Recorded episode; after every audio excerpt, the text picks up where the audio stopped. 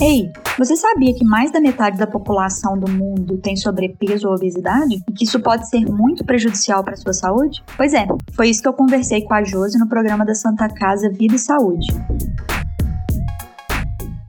Doutora Fernanda, antes de mais nada, queria agradecer a sua participação aqui no nosso programa no Santa Casa Vida e Saúde. Muito obrigada. Vamos começar com a pergunta mais direta, né? O que, que a gente pode chamar de obesidade? Então, muita gente imagina obesidade como aquela pessoa assim muito, muito, muito pesada, é enorme, que não consegue sair da cama, por exemplo, ou que não consegue sair do sofá. Mas obesidade não é só isso. Então, às vezes a pessoa acha que tá só com uma barriguinha saliente ou um pouquinho acima do peso e na verdade isso já é obesidade. Por quê? Porque a gente considera obesidade para protocolos, diretrizes, assim, normalmente o IMC, que é a relação do peso pela altura, é maior que 30, né? Daqui a pouquinho a gente vai esmiuçar isso. Mas é muito mais do que o IMC, porque uma gordura intraabdominal, então a gordura que fica no meio dos órgãos, a gordura visceral, que às vezes a pessoa é magra, mas tem uma barriga muito grande. Uhum. Então, isso já é um tipo de obesidade. E outro tipo de obesidade é o percentual de gordura alto. Porque às vezes a pessoa não faz atividade física nenhuma e tá com peso assim, sobrepeso ou até um peso normal, só que o percentual de gordura dela é muito alto. Então, isso também pode ser considerado obesidade para questão de saúde. Mas eu tenho diferença o que é obesidade para sobrepeso ou não? Pelo IMC, sim, né? Por essa relação que a gente pega o peso, divide pela altura e divide pela altura de novo, né? Ou pega o peso, divide pela altura ao quadrado, a gente consegue calcular o IMC e se o IMC tiver entre 25 e 29,9 é sobrepeso. Se tiver acima de 30 é obesidade. E aí a gente tem os graus de obesidade, Sim. né? E assim, quanto maior o grau de obesidade, pior é para a saúde, né? Maiores danos a pessoa vai ter. E a gente está vendo um aumento de casos de obesidade com problemas relacionados à saúde. É realmente hoje, até a Organização Mundial de Saúde coloca isso, que é um problema de saúde pública e está virando uma epidemia? Sim, é verdade. É um problema, né, assim, para a comunidade como um todo, né? Para todo mundo aí, para todo lado. Se a gente for pensar que mais da metade da população, não só a brasileira, mas a mundial, tá acima do peso, né? Ou seja, tem sobrepeso ou obesidade, isso sem contar a obesidade abdominal e o percentual de gordura alto, ah. né? Isso só considerando o IMC, considerando peso e altura. Os estudos que foram feitos populacionais mostram isso. Metade, mais da metade da população, né, dá pra gente considerar isso uma epidemia. Não vai ser certinho da palavra, né, epidemia e tal, que é mais usada para infecções, para doenças que são contagiosas e tudo, mas a gente acaba podendo considerar como uma epidemia pela quantidade de pessoas acometidas. A obesidade, ela é multifatorial. Então, assim, ela não vai ter só um motivo, né? Ela Já ia te entrar nessa questão. Se a gente tá comendo muito e comendo mal, né? Por, por que estamos ficando obesos? O principal motivo é mau hábito de não fazer atividade física, né? O sedentarismo aí é um dos quatro maiores motivos de morte, então assim, que acaba levando a vários problemas, né? Outra, outro motivo, né? Como eu falei que ela é multifatorial, então não vai ser só um problema que a pessoa vai ter, né? Vão ser vários motivos para levar ao excesso de peso, ao excesso de gordura, a gordura intraabdominal. Então, falta de atividade física regular, né? Porque às vezes a pessoa começa a fazer e para, então tem que ser regular é, o excesso de alimentos industrializados, porque os alimentos industrializados, então tudo que vem em pacote, caixa, essas embalagens. Supermercado é cheio. É, pois é. E o pior é que assim, eles colocam a preços baratos, né? E muito mais, às vezes, mais barato do que uma carne, do que uma verdura, um legume, um ovo, né? Então, assim, acaba sendo muito interessante para a pessoa. Ela quer comprar aquilo que está mais barato. Só que o problema é que aquilo vai sair caro para a saúde dela. Sim. Porque esses alimentos muito industrializados né? Que são muito processados, que a gente até brinca que miojo, bala e tal. Não é bolachas, aquelas, aquelas bolachas recheadas, né? Aqueles biscoitos recheados que criança adora. É. Isso tudo aí a gente fica brincando que não é comida. Porque é tão industrializado que você nem sabe mais ali o que que tem de comida ali. Porque é, é quase que só substância química, né? E a gente não consegue achar um momento para poder comer aquilo, que não é comida, né? Então, assim, pra saúde, aquilo ali não deveria entrar. E se for comer, né? Esporadicamente. Então, o ideal seria a pessoa ter uma alimentação mais natural.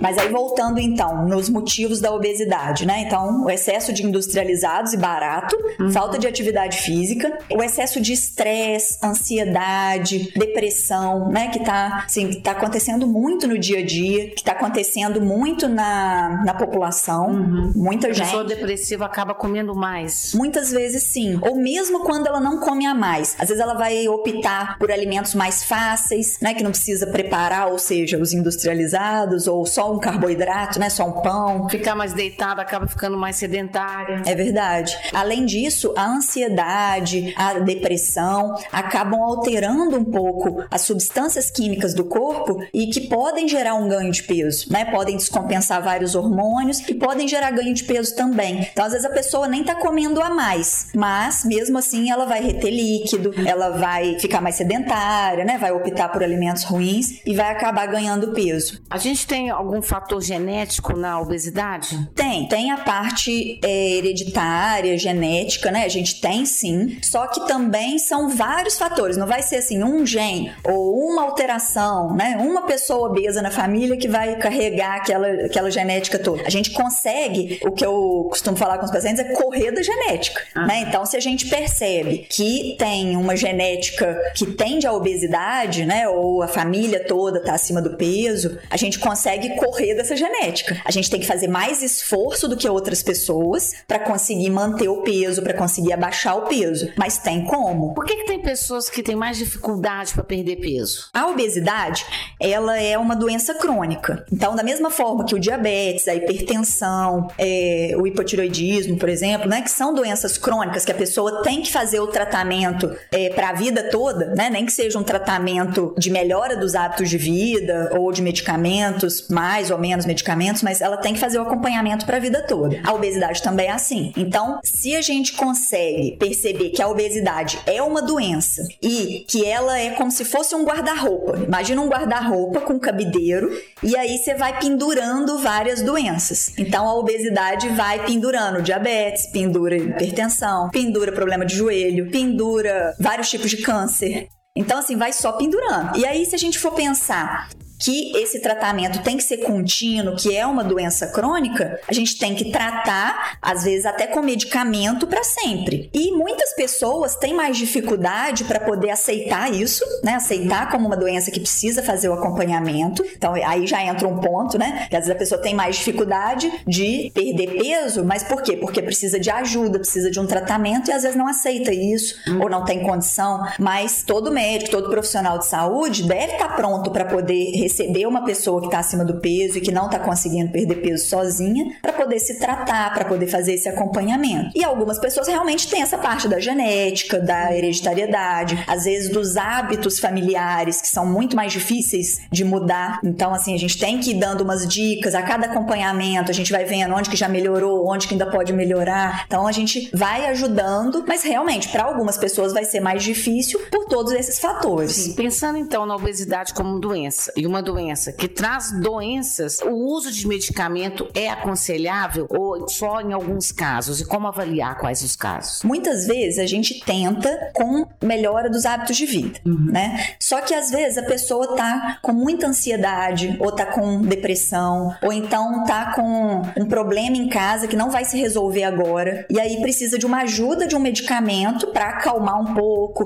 para diminuir a ansiedade ou para poder ficar mais animado para fazer uma atividade física e muitas vezes esses medicamentos são realmente necessários para conseguir um tratamento efetivo, até para a pessoa conseguir melhorar os hábitos de vida, né? Então, assim, na maioria das vezes a gente já tem que entrar com uma medicação para ajudar essa pessoa que já está obesa, que já está com uma doença. Agora, o ideal seria a pessoa evitar de ganhar peso, né? Então, uma pessoa que está só um pouquinho acima do peso, ela já tem que começar a melhorar os hábitos de vida para não chegar na obesidade. E quando já está na obesidade, já recebeu essa ajuda de controlar ansiedade, já começou a melhorar os hábitos de vida, já tá fazendo atividade física regular, já tá com uma alimentação mais natural, mas mesmo assim não tá conseguindo perder peso, aí a gente tem que avaliar uma medicação. Outra coisa também que pode ajudar muito é o acompanhamento multidisciplinar. Então, um acompanhamento com psicólogo, nutricionista, educador físico, algumas vezes fisioterapeuta, porque às vezes a pessoa tem muitas dores e aí precisa fazer uma fisioterapia antes de conseguir começar uma atividade física. Então, assim, esse acompanhamento multidisciplinar, ele seria muito melhor ou até equivalente a uma medicação, só que acaba demandando às vezes um tempo da pessoa, né, uma dedicação. Mas basicamente o tratamento é uma mudança de hábitos. Sim, inicialmente, né? E na verdade não só inicialmente, mas para todo mundo, inclusive quem não tá acima do peso, né, deveria melhorar um pouco os hábitos, ver onde que ainda dá para melhorar, evitar os industrializados, comer mais verdura, mais legume, que aí vai caber menos dos outros alimentos, né? Então, assim, essa mudança de hábito, essa melhora dos hábitos de vida é muito importante. Mas realmente, muitas pessoas precisam de medicamentos e esses medicamentos podem ser usados a longo prazo. Eles não precisam ser usados um tempinho e depois parar, né? Justamente por conta de ser uma doença crônica que precisa de um acompanhamento contínuo. A gente tem a impressão que as pessoas envelhecem e chegam a uma certa idade que elas engordam mesmo, né? Da mesma forma que a gente tem a diferença entre as pessoas, né, de relação a ganho de peso, a dificuldade de perda de peso, a gente vai ter a diferença entre as idades. Então, realmente, com o passar da idade, vai ficando cada vez mais difícil de perder peso, porque é uma tendência do organismo é guardar um pouquinho de peso, uhum. até assim como proteção, se a pessoa fica doente, se a pessoa não consegue se alimentar direito, para ela ter uma reserva. Então, isso todo organismo faz. Só que algumas pessoas têm realmente um gasto de energia maior do que outras, tanto no dia a dia, às vezes o trabalho é, gasta mais energia, e muitas vezes, quando a pessoa vai ficando mais velha, ela vai gastando menos energia no trabalho, vai ficando mais em casa. Então, assim, também é multifatorial, não vai ser só Sim. por um motivo que ela vai ganhar peso, né? Mas entra aí o metabolismo mesmo, né? Que é esse funcionamento do organismo, a forma como o organismo utiliza comida, como guarda na forma de gordura, né? Como gasta a energia. Então isso tudo modifica. Mas o que a gente tem que pensar é que não é impossível perder peso, né? Depois de uma certa idade, que a gente consegue, só que tem que fazer um esforço maior, né? Então tem que comer um pouco menos, tem que comer mais verdura, mais legume, diminuir açúcar, diminuir gordura. Às vezes uma, um alimento que antes a pessoa comia à vontade, agora se ela come uma, duas vezes, ela já ganha peso, né? Então isso é normal de acontecer. A menopausa da mulher interfere nisso também? Interfere, interfere sim. Depois da menopausa, os hormônios, femininos que caem, eles eram um pouco protetores em relação ao peso. Só que se a pessoa fizer mais atividade física, fizer um esforcinho maior em relação à alimentação, ela também consegue manter o peso ou perder peso. Mas realmente tem que fazer um esforço maior. A gente está vendo também muitas crianças obesas. Aí como é que a gente avalia isso? Culpa dos pais? Culpa da genética? Acho que você que vai me responder. O que, que você acha que, que pode acontecer? Ah, eu acho que é dos pais. Né? Sinceramente, eu acho que pode ser uma alimentação dos pais que eles têm ali já errada, né? Que a criança acaba seguindo. Boa parte é, né? Assim, hábitos familiares. Acertei.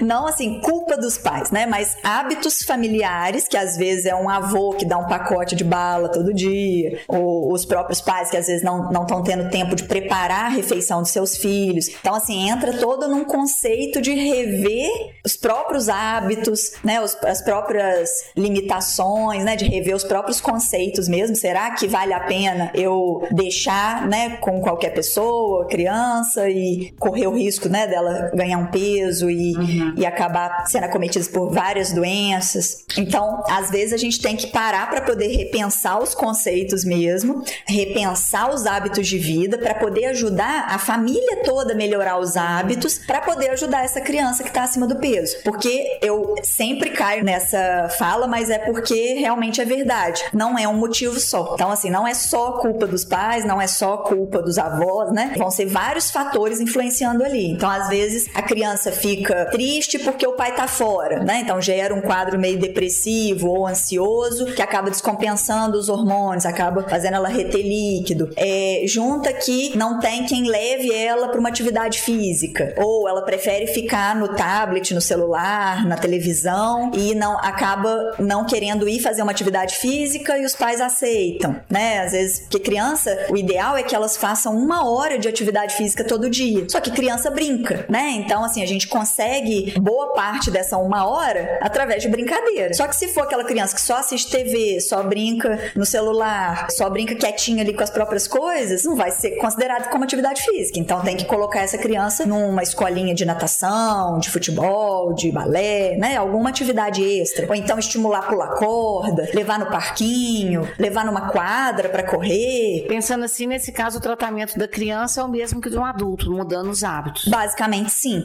E com a criança, a gente consegue insistir mais tempo nesses hábitos sem medicamento. Mas às vezes a gente precisa do apoio da família, né? Assim, às vezes não, sempre a gente precisa do apoio da família. E você vê que nas escolas até teve uma mudança significativa nas cantinas, proibindo alguns tipos de alimentos, né, nas creches. Isso já é um avanço também, né? Com certeza. Aí já vai ajudando essas crianças a não comerem os alimentos tão industrializados na escola, né? Já estimula pelo menos levar alguma coisa mais saudável ou comprar alguma coisa mais saudável. Isso é mito ou é verdade? Porque tem gente que fala assim: não, eu tô acima do peso, tô aqui, mas eu sou saudável. Você até usou essa expressão agora, saudável. É. Isso é mito? Existe obeso saudável? Se a gente for pensar no conceito da palavra, então saudável seria com saúde, né? Se a gente for pensar que obesidade é uma doença, a gente não tem obeso saudável. O que a gente pode ter são pessoas que estão acima do peso e que têm uma genética mais favorável, né? Que não tem tanta doença na família, que não tem tanta genética de diabetes, de hipertensão, de câncer, né? E que ainda está saudável. Então, essa pessoa, né, ainda está saudável, tirando a obesidade, né? Na verdade, a obesidade sendo uma doença, já teria alguma doença. Mas às vezes ela pode ficar aí anos sem ter nenhuma complicação, sem pendurar nenhuma outra doença, só a obesidade. Só que a gente tem que avaliar se ela está tendo uma vida saudável também, né? Então, assim, a pessoa pode ter uma alimentação saudável, fazer atividade física, é, tá bem psicologicamente, fazer o acompanhamento médico, a parte dos exames estarem tudo bem, e às vezes ela não consegue perder tanto peso quanto gostaria ou quanto precisaria, né? Então, realmente essas pessoas, elas vão ter menos doenças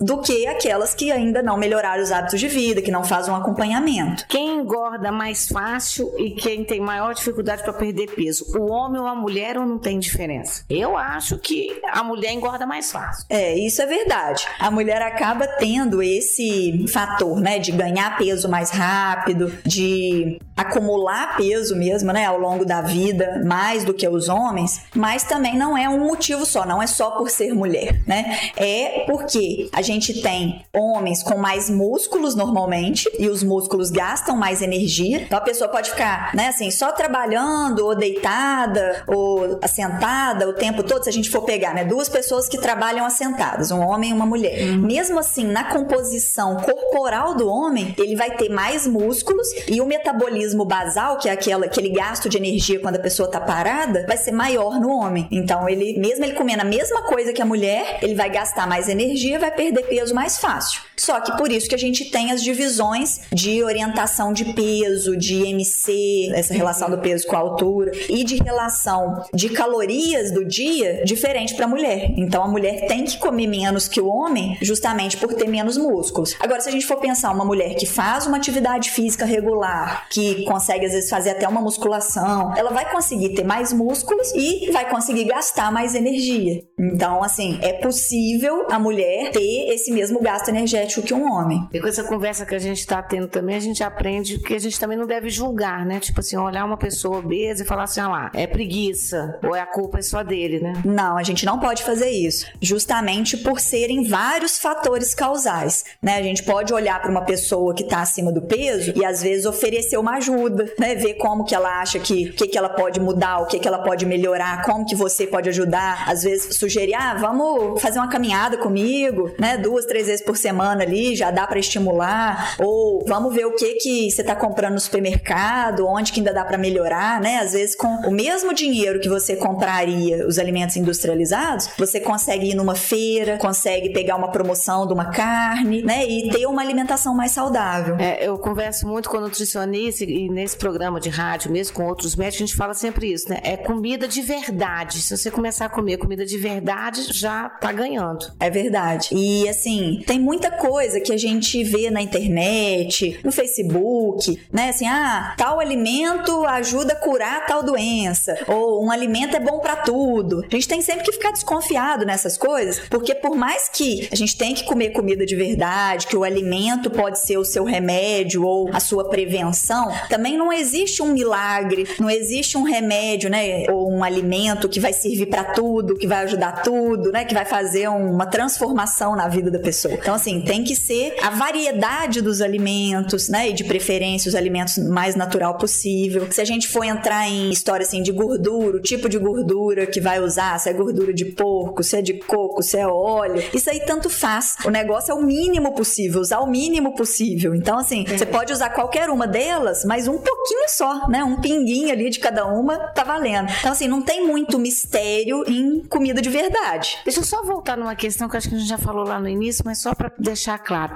Por que, que a gordura abdominal ela é a mais perigosa? Essa gordura que fica no meio dos órgãos, que justamente se acumula na barriga, ela é diferente da gordura que a gente tem no braço, na perna, aquele pneuzinho que a gente consegue apertar na barriga ou nas costas. Por quê? Porque essa gordura, ela inflama o organismo. Ela produz substâncias que acabam fazendo mal pro corpo todo e principalmente pro coração. Então, por isso que a gente mede a barriga, né? Fala, ó, tem que perder a barriga. Às vezes a pessoa realmente já conseguiu perder peso, mas ainda falta da barriga. E para conseguir perder essa gordura da barriga, não é rápido, mas é possível, né? Através de atividade física regular e através de evitar ao máximo esses alimentos que tenham muita gordura saturada, gordura hidrogenada, que vão ser as gorduras que estão nesses alimentos saturados, ou também nos excessos de alimentos de carnes gordas, né? Existe uma dieta ideal? O que, que é importante a gente nessa dieta ter para que a gente consiga perder o peso? Vários estudos mostraram que para a gente conseguir perder peso e principalmente para evitar doenças, né, evitar outras doenças além do peso, é que a gente consiga é, comer pelo menos sete porções de vegetais por dia. Então, se a gente for pensar, nossa, sete, né, muito, mas não é. Imagina que você consiga comer uma fruta no meio da manhã ou no café da manhã, uma fruta de sobremesa do almoço ou no meio da tarde e uma fruta à noite. Já foram três, Sim. né? Uma porção de fruta, como se fosse a nossa mão, né? O tamanho da nossa mão fechada assim, é uma porção de fruta. E uma porção de verdura no almoço e no jantar e uma porção de legume no almoço e no jantar. Pronto, fechou as sete porções. Se a gente conseguir ingerir, é possível, é possível, é. né? Talvez não seja fácil para muitos que não tenham esse hábito, mas se conseguir, ah, eu não consegui comer as frutas, então eu vou aumentar um pouquinho na verdura e no legume, né? Então dá para ir manejando dessa forma, ou então, ah, hoje eu consegui comer uma fruta só, amanhã eu já consigo comer duas. Então assim, vai tentando melhorar aos poucos até conseguir chegar nesse patamar. E evitar açúcar e evitar gordura. Se a pessoa conseguir, né, assim, fazer isso, com certeza ela já vai ter uma alimentação muito melhor do que a maioria das pessoas e muito melhor do que ela já tinha antes. Sim, aí aliás, a dieta com exercícios. Sim. Já melhora. Como que você vê esse problema da obesidade que a gente falou logo no início do programa, como uma epidemia, né, que só vem crescendo, né? Você falou mais da metade da população, é uma coisa, um número assustador realmente. É, como você vê esse problema da obesidade sendo resolvido no futuro? Até essa própria mudança das escolas já é uma forma de resolver. O estímulo à atividade física, então, por exemplo, as prefeituras, o Estado, as faculdades, estimulando a população, então, fazendo projetos de grupos de atividade física, de grupo de caminhada, grupo de corrida, colocar mais praças, mais quadras, né? Mas assim, de forma que tenha o estímulo à atividade, sejam praças planas, né? Que tenham, às vezes, aqueles aparelhos de atividade. Uhum. É, a própria conscientização não só nas escolas, né, mas principalmente nas escolas, mas também nos postos de saúde, nas faculdades, os próprios médicos também lembrando de estimular isso para os pacientes, né, que é necessário, que não dá para virar assim, ah, não, esse paciente eu já desisti dele porque ele não faz atividade, não come direito. Não desista, né? Então, assim, fala aí para os meus colegas, não desista de estimular. E às vezes não é só falar assim, ah, você tem que fazer atividade física e comer direito. Não é assim. Às vezes você pode perguntar, ah, por que que, por que, que você não faz atividade física? Então vamos parar, pensar, por que que não faz? Ah, é porque eu tenho uma dor no joelho. Então vamos tratar essa dor no joelho, terminando o remédio, a fisioterapia, você já começa uma caminhada, né, para não deixar essa dor voltar, que aí você consegue fortalecer a musculatura e ajudar a articulação. Ou então a pessoa fala assim: "Ah, não, eu não, não como fruta". Aí você vai ver, mas por que que você não come fruta? Ah, é porque eu moro na roça, lá não tem nenhum pé de fruta, mas tem verdura. Então tenta, quando for na cidade ou quando for numa roça de um vizinho que tem um pé de fruta, pega umas frutas e aí come algumas frutas, ou compra na cidade e leva. Mas pelo menos no seu dia a dia, tenta comer mais verdura, mais legume, diminuir um pouco no açúcar, diminuir um pouco na gordura, né? Usar o mínimo de gordura possível, que você já vai estar tá ajudando aquela pessoa, mesmo que ela não consiga mudar tudo de uma vez, né? Que é muito mais difícil. A cada vez que você encontrar, né, com, com aquela pessoa, tenta estimular alguma melhora. Doutora Fernanda, muito obrigada pela sua participação aqui no programa. Muito obrigada a você também, Josi. Santa Casa Vida e Saúde vai ficando por aqui, mas voltamos na próxima quarta-feira, com certeza. Um grande abraço a todos e até lá.